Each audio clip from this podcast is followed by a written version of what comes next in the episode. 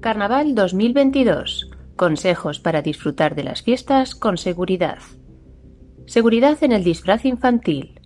En caso de comprarlo, comprobar que cumple con la normativa de seguridad y el marcado de la Comunidad Europea, CE. Ya sea comprado o fabricado, tanto el disfraz como los accesorios no deberán tener elementos que puedan ocasionar lesiones por su uso, ni tener piezas pequeñas, plumas o pelo que puedan desprenderse provocando una asfixia en caso de ingestión. Tanto el tejido como los accesorios, incluidos pelucas, deben ser resistentes al fuego.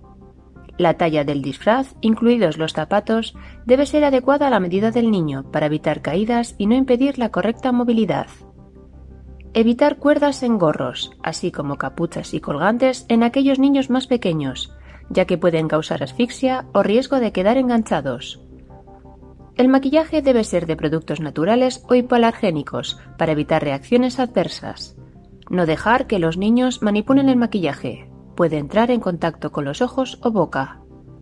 Las máscaras, caretas y gorros deben permitir siempre una correcta visibilidad al niño, así como la entrada de aire. Una información de Bost Euskadi, entidad colaboradora del Departamento de Seguridad del Gobierno Vasco.